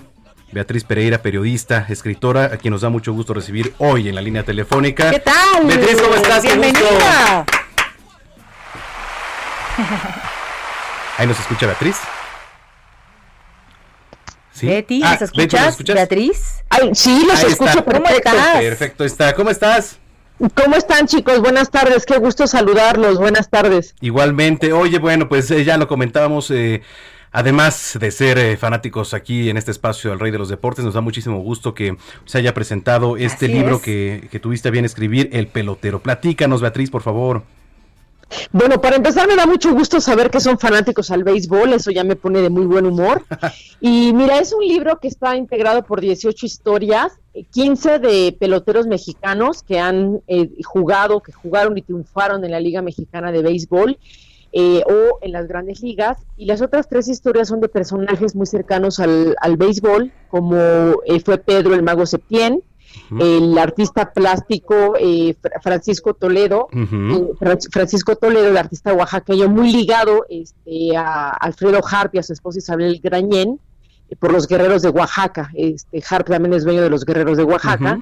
Y la otra historia es la del presidente Andrés Manuel López Obrador, que tiene pues un pasado y un presente muy peloteril. Entonces, eh, además de ellos tres, hay, hay historias como la de Fernando Valenzuela, la de Vinicio Castilla, Sergio Romo, Jorge de la Rosa, Francisco Campos, conocido en México como el famoso Pancho Ponches. Este, son algunas de las historias que pueden encontrar ahí en este libro que este, pues he escrito a lo largo de muchos años, porque en 2003 empecé a hacer estas primeras historias y las últimas, bueno, pues ya publicadas en la revista Proceso. Entonces es una compilación, digamos, de estas estos perfiles, historias, un poco crónicas también, que he hecho a lo largo de 17 años. Ahora, ¿por qué es tan importante y por qué es tan valioso para los mexicanos, para un sector importante los mexicanos, el béisbol? ¿Qué vamos a encontrar ahí? ¿Qué encontramos ahí como un remanso para olvidar algo, el desfogue, el, el poder admirar a alguien? ¿Por qué nos gusta tanto el béisbol? Mira, creo, Brenda, que como siempre el deporte eh, nos lleva hacia lo aspiracional. Eh, ya sea un deportista de México o de cualquier país, creo que cualquiera de nosotros que hayamos visto quizá algunos Juegos Olímpicos o un Super Bowl, este, una serie mundial, y que hayamos visto ganar, ver a un atleta hacer algo fantástico dentro del terreno de juego, creo que por más que no nos guste el deporte, sobre todo si hablamos del fútbol, este, que no te llame la atención, que no te conmueva, que no lo aplaudas, que no digas qué golazo, qué gran jugada, qué gran atrapada, qué, qué bárbaro, cómo puede hacer esos giros una gimnasta, cuatro giros en el aire, qué sé yo. Eh, pero además, no solamente se trata de lo que ellos han hecho dentro del terreno de juego, sino que lo que hicieron fuera del terreno de juego son personas que nacieron, les podría decir, en las zonas más pobres de México, en los ejidos más lejanos, en los ranchos más olvidados, y todos ellos salieron de pues, situaciones de pobreza, adversidades. Están las historias universales, hay quien fue abandonado por su madre, hay quien este, llegó a Estados Unidos sin siquiera saber hablar inglés, hay quien es hijo de un migrante y que fue despreciado por ser mexicano y que además en México también fue despreciado porque pues eres gringo, entonces eres un pocho. No en México somos muy dados a poner esta etiqueta fea del eres un Sí, pocho, el ¿no? pocho, claro. Entonces, eh, pues eran nadie, salieron siendo nadie, empezaron a hacer el béisbol y de pronto se convirtieron en glorias del deporte porque consiguieron cosas magníficas. Por ejemplo, la historia de Fernando Valenzuela, pues todos sabemos, ¿no? Es el famoso toro de Chihuahua. Y a Fernando Valenzuela, bueno, la historia, ¿quién no conoce la historia de Fernando Valenzuela? Por la que está en pelotero tiene que ver con el adiós de Fernando Valenzuela, su retiro. Este eh, Fernando Valenzuela eh, lanzó hasta los 46 años de edad. Me tocó estar en el último juego que lanzó Fernando Valenzuela aquí en México, en la Liga Invernal. Con los charros, con los ¿no? Águilas de México. Ah, con Mexicali, los sí. Águilas de Mexicali, con, con ellos les tocó. Yo no sabía que era su último juego, él tampoco lo sabía. Y me dio una entrevista larguísima donde hablamos de un montón de cosas, no les voy a adelantar, pero al final de cuentas, este, eh, el ocaso de la carrera de quien yo te diría ha sido como el máximo emblema del béisbol mexicano. Este, el caso de Sergio Romo es el caso del hijo del migrante, ¿no? De un papá que quería ser pelotero, de un abuelo que quiso ser pelotero y donde ellos les dijeron no, el trabajo. Entonces ellos de ser este pescadores de lechuga en la zona de California, pues cambiaron las lechugas por, el- por, por las pelotas y al revés. Hay unas Sergio historias salió de- tremendas. Sergio salió de su casa de este el Valle del Imperial, una zona donde pues la Mara Salvatrucha era eh, la que dominaba esa región y Sergio se pudo quitar del tema de drogas, de violencia para ser un gran jugador, es nuestro pelotero México estadounidense que ha ganado tres anillos de serie mundial. Entonces, es este tipo de historias que vamos a encontrar con las que creo que muchas personas se pueden sentir identificadas, ¿no? En la vida te plantea adversidades y obstáculos y tú haces algo para nunca rendirte y para siempre poder decir que en tu casa, con tu familia, el orgullo mexicano de salir adelante y aquí estoy, hice esto, logré sobreponerme a todas las adversidades. Saliendo de aquí, vamos a ir corriendo por el libro. ¿En dónde lo podemos encontrar, Beatriz? Ahorita ya está en todas las librerías, está en Gandhi, está en el sótano, en el Fondo de Cultura, en Educal, en Gonville, que cada quien, este, donde nos escuches, vea qué librería hay. Lo pueden conseguir tanto físico como en línea. Si no, está en la página de Proceso, proceso.com.mx, hay la tienda virtual y también ahí lo pueden conseguir en físico o en este o en la versión digital. Oye, a ver, aprovechando ya que estamos en esto, ¿cuáles son tus equipos favoritos de béisbol? Pues yo en la Ciudad de México crecí y en la Ciudad de México siempre me sentí del lado izquierdo del Parque del Seguro Social. Tigrista. Entonces, eh, pues tigre. Claro. ¡Ay, no me digas! Pues sí, Sí. y, y ahí, ahí van a encontrar, va- van a ver este, este, mi pasado, este, cómo es que me hago aficionada al béisbol y por qué me gusta, y van a ver, este, uno de los exjugadores de Tigres, Chito Ríos, Oh, era claro. mi ídolo cuando yo era niña, él me marcó como me marcó Fernando Valenzuela, Y en Estados Unidos, pues los Mets, los Mets de Nueva York, me tocó verlos ganar la Serie Mundial de 1986 y los amé como pocas cosas amo en la vida. Este, no quiero también que se me olvide decir que el prólogo es de Juan Villoro y lo que Ah. escribió Juan Villoro, lo que escribió Juan Villoro hizo una analogía preciosísima del béisbol, no les voy a contar con qué, para que se queden picados. Y también hay una presentación de Alfredo Hart que, bueno, pues nos hizo el favor de obsequiarnos las fotografías, el archivo histórico Wow. del béisbol, nos dieron las fotos para este libro. Entonces, pues espero que les guste mucho, espero que eh, a los fanáticos lo gocen y a los que no son fanáticos les interese, se enamoren un poquito de este deporte, porque de verdad este, tiene historias entrañables que le pueden encantar a cualquier persona.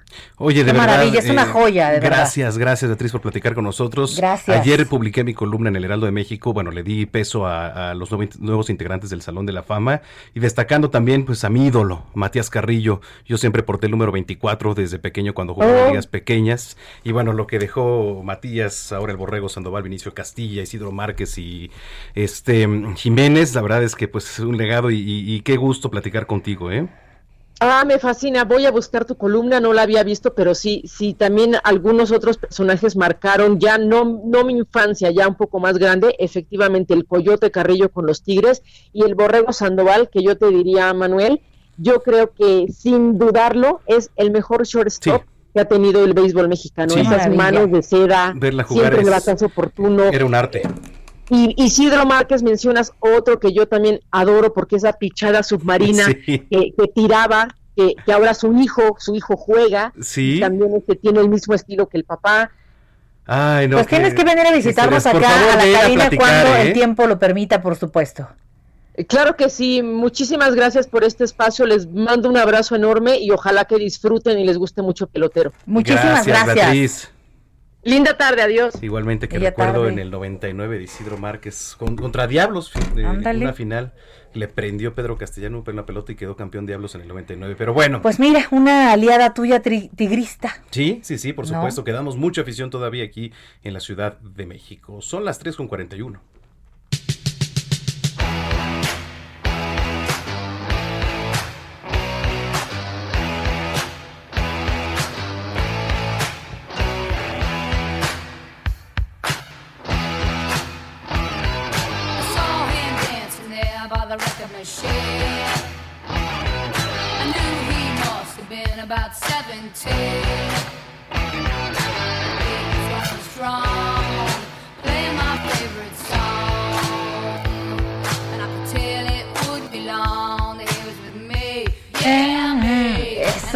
El señor de los deportes, mi querido Roberto, ¿cómo estás? Muy buenas tardes.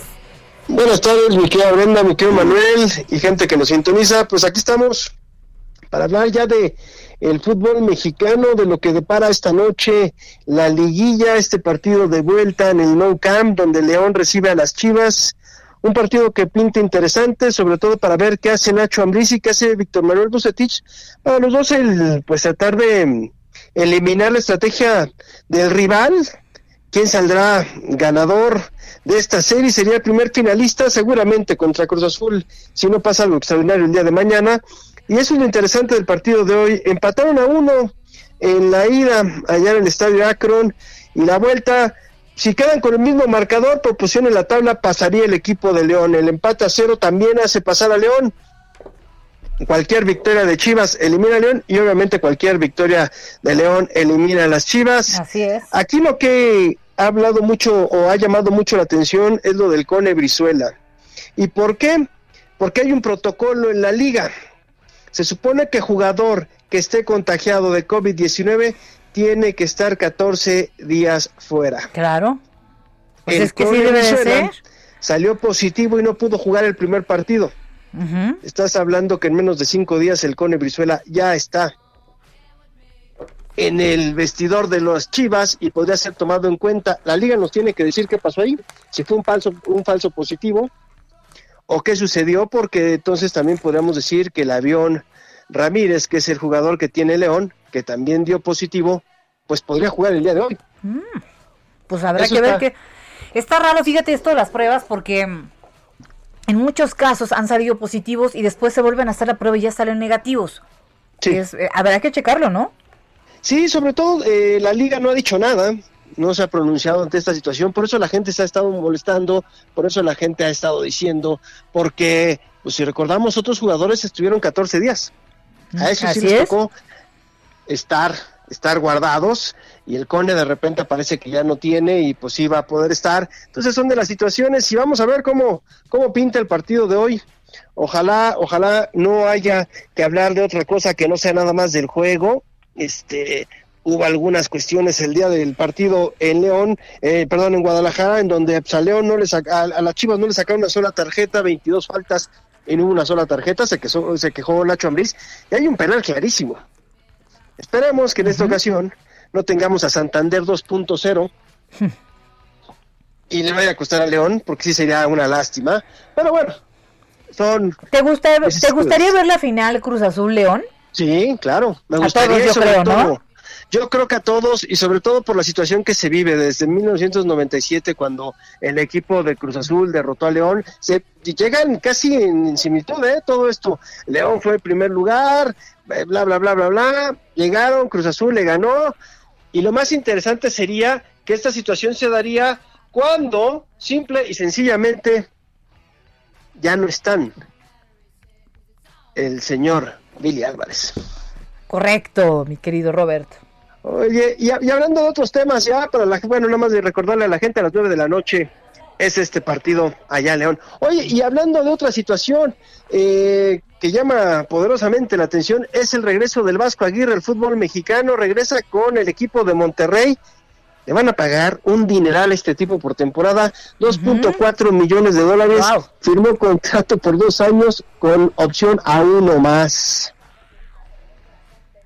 Ustedes, ustedes dirán si, si ser director técnico no deja. Nada más está bajito del Tuca Ferretti. El Tuca Hombre. Ferretti más o menos anda rondando los 2.8 millones de dólares. Ahí nomás un cambiecito. Un cambio, un cambio, nada más un cambio es lo que tienen. Ya veremos, porque también se nos olvida que Javier Aguirre, pues muchos años dejó de entrenar en México, regresa después de 19, 20 años, pero simple y sencillamente que ha ganado. Definitivamente, pues nada más el sueldazo, ¿eh? Nada más el soldazo, pero no ha ganado nada, entonces hay que hay que ver cómo le va. Tiene un equipazo, ¿eh? La mejor nómina del fútbol mexicano está en Monterrey. Y son los rayados y traen un equipazo. Dicen que le van a traer dos refuerzos.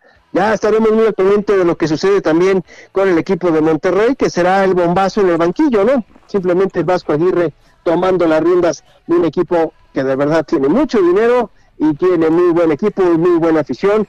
Pero si quieren dejamos ya el tema del fútbol y nos vamos rápido a lo que es la Fórmula 1 porque Checo Pérez va a largar mañana en la posición número 5 en el Gran Premio de Sakí, que también se corre en el mismo circuito de Bahrein, porque eran dos carreras consecutivas en Bahrein. Pero aquí lo interesante es que Valtteri Bottas, el coequipero de Lewis Hamilton, va a salir en primer lugar, pero el muchachito, el juvenil que tomó el puesto de, de Lewis Hamilton, eh, eh, sí, el señor George Russell, quedó en segundo lugar y el tercero es Max Verstappen. Así que se ve que el poderío de la máquina de Mercedes es impresionante y tienen este joven que podría lograr y hacer historia porque entrar de reemplazante y además llevarte la carrera, porque el día de ayer él terminó las dos pruebas en primer lugar. En primer lugar. Entonces, eso va a ser lo interesante y ojalá Checo sale en quinto lugar y ojalá Checo pueda terminar en los primeros tres, que no se le vaya a romper o vaya a quebrar la máquina, que no vaya a tener problemas con las llantas, que no vaya a ser una tontería del equipo. Todos Sí. esperamos esto porque hay que recordar que Checo el lunes dio una conferencia de prensa en donde dijo que al final de la próxima carrera hay decisión si se toma año sabático o se va a la escudería de Red Bull. Bueno, pues estaremos muy pendientes. ¿Tus pronósticos para hoy y para mañana, Robert? Eh, Yo creo, por lo que hemos visto en el torneo, si no pasa algo extraño, León. Y mañana, pues obviamente. Chispas, Cruz eh, Azul. es Ya está bien difícil para los Pumas. de jugar. Está bien difícil para los Pumas que lleguen a cuatro goles, ¿no? No, a ver, tendré que meter cinco. Sí. Cinco. O sea, cuatro empatan en el global, este, eh, hay proporción de la tabla lo saca. O sea, cuatro goles. A ver, Cruz Azul no se va a ir en blanco, ¿eh? Exacto. O sea, no se va. No se va. Entonces, ya mañana platicaremos de esa situación. El de hoy va a estar bueno, ¿eh? Va a estar bien interesante el partido porque llegan los dos equipos bien. A ver, a ver, a ver cómo le va a Nachito Ambriz, a ver si llega a otra final, como el torneo anterior, sí, y gana, hace dos torneos, perdón, y, y gana el, el campeonato que ya se le ha negado, ¿eh? Ya ha llegado varias veces a las semifinales, ya estuvo en la final y la perdió. No, entonces hay que estar, hay que estar muy pendiente de lo que suceda hoy en Guadalajara, en, perdón, en Guanajuato. Correcto. ¿Dónde te podemos seguir, Robert? Eh, pueden encontrar en Twitter como arroba R San Germán, estamos para servirles, señores, que pasen bonita tarde y buen provecho a los que están comiendo. Igualmente para ti, mi Robert, un abrazo. Abrazo. Roberto San Oye, Germán. hay que recordar que se está realizando el Teletón. Es correcto. ¿eh? Y tenemos una gran noticia porque eh, la portada del Heraldo de México tiene justamente este motivo. Nuevamente, ¿No? por otro año consecutivo, el Heraldo de México está presente en el Teletón, el Teletón 2020, y así se escuchó parte de este evento. cualquier cosa, el periódico El Heraldo de México, por hoy ser tercos, tan tercos como todos nosotros, y regalarnos esta hermosa portada, invitando a todos los mexicanos a unirse al Teletón 2020.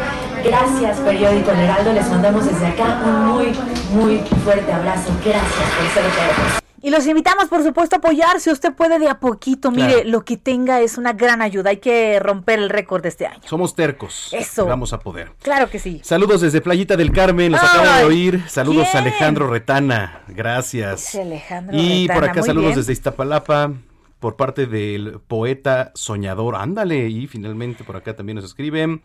Eh, saludos también canté GG, atentamente Ileana G y también bailé. Saludos Ileana, gracias. Muy bien. Oye, vamos a cambiar de tema. Saludamos en la línea telefónica al doctor eh, Nivardo Silva. Él es psicoterapeuta con especialidad en terapia de pareja y familia y también integrante de la plataforma de cursos en salud MX. eh, y bueno, vamos a platicar de este tema. ¿Cómo comenzar el año sin relaciones tóxicas? Usted sabe, tú sabes cómo, Manuel. Tú eres bien nacido luego de eso, ¿no? Sí, tú- Doc, ¿cómo está? Muy buenas tardes. Muy buenas tardes, Brenda. Muy buenas tardes, Manuel. La verdad es que estaba un poco nervioso. Me tenían como novia de pueblo esperando ahora sí que mi intervención. Entonces estoy muy contento de estar aquí con ustedes y, y bueno, y de platicar un poquito sobre esto, de cómo, cómo empezar el año eh, librándonos de las relaciones tóxicas. No, porque la novia de pueblo. Doc, la novia de pueblo es la que se queda esperando. Acuérdese, y Pues nunca, y nunca llega, el- y nunca llega el novio, no, hombre, aquí todo, lle- aquí llegamos. Oiga, Doc, de entrada, ¿cómo evitamos las relaciones tóxicas? Mira, la- primero lo, lo que hay que ver es que es una relación tóxica, ¿no? Porque como que se puso muy de moda el término. Y a partir de que se pone muy de moda, las personas pues empiezan a buscar información, alguna información es correcta, otra información es un poco distorsionada. Entonces, una relación tóxica, yo te diría, y es algo que estamos trabajando mucho en este, en este curso, es la eh, cualquier relación que te hace daño cualquier relación que te está lastimando o cualquier relación que no te permite ser en toda tu potencialidad. Y, y tristemente hay más relaciones tóxicas de las que a veces quisiéramos, eh, quisiéramos tener. Eh, ¿Cómo se, mm, se sobrelleva o cómo, cuál es, qué consejo daría usted para solucionar este tipo de relaciones tóxicas, doctor? Mira, yo creo que una de las primeras cosas que tenemos que, que analizar es que terminamos siempre como culpando al otro, como diciendo es que me hizo, es que me dejó de hacer, es que me llamó, es que no me llamó, etcétera.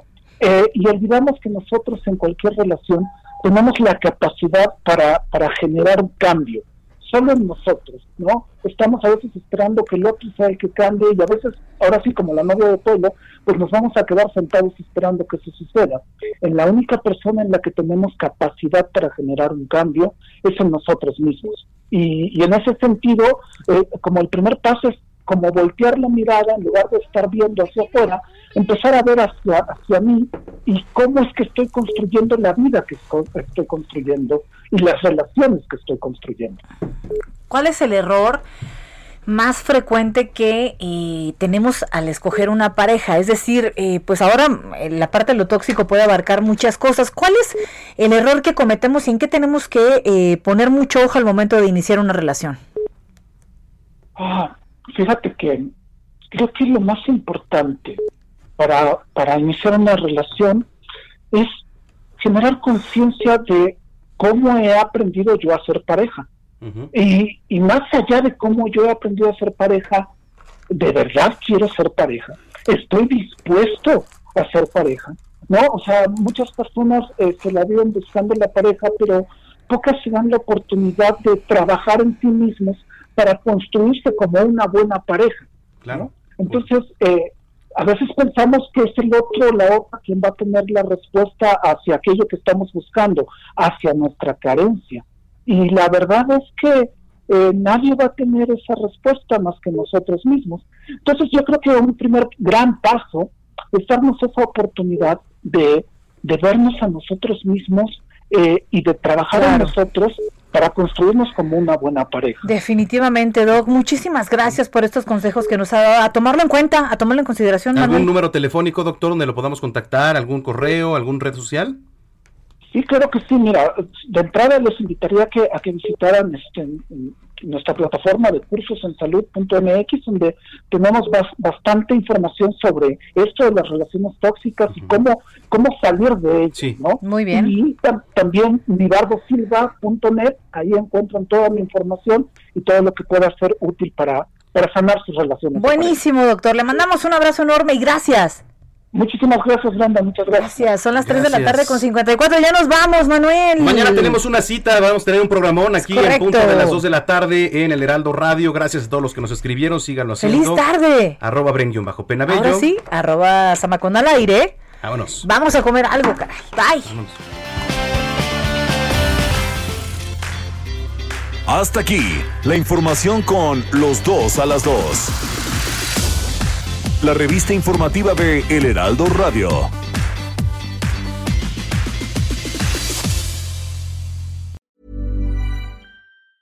Even when we're on a budget, we still deserve nice things. Quince is a place to scoop up stunning high-end goods for 50 to 80% less than similar brands. They have buttery soft cashmere sweaters starting at $50, luxurious Italian leather bags, and so much more. Plus, Quince only works with factories that use safe, ethical, and responsible manufacturing. Get the high-end goods you'll love without the high price tag with Quince. Go to quince.com slash style for free shipping and 365-day returns.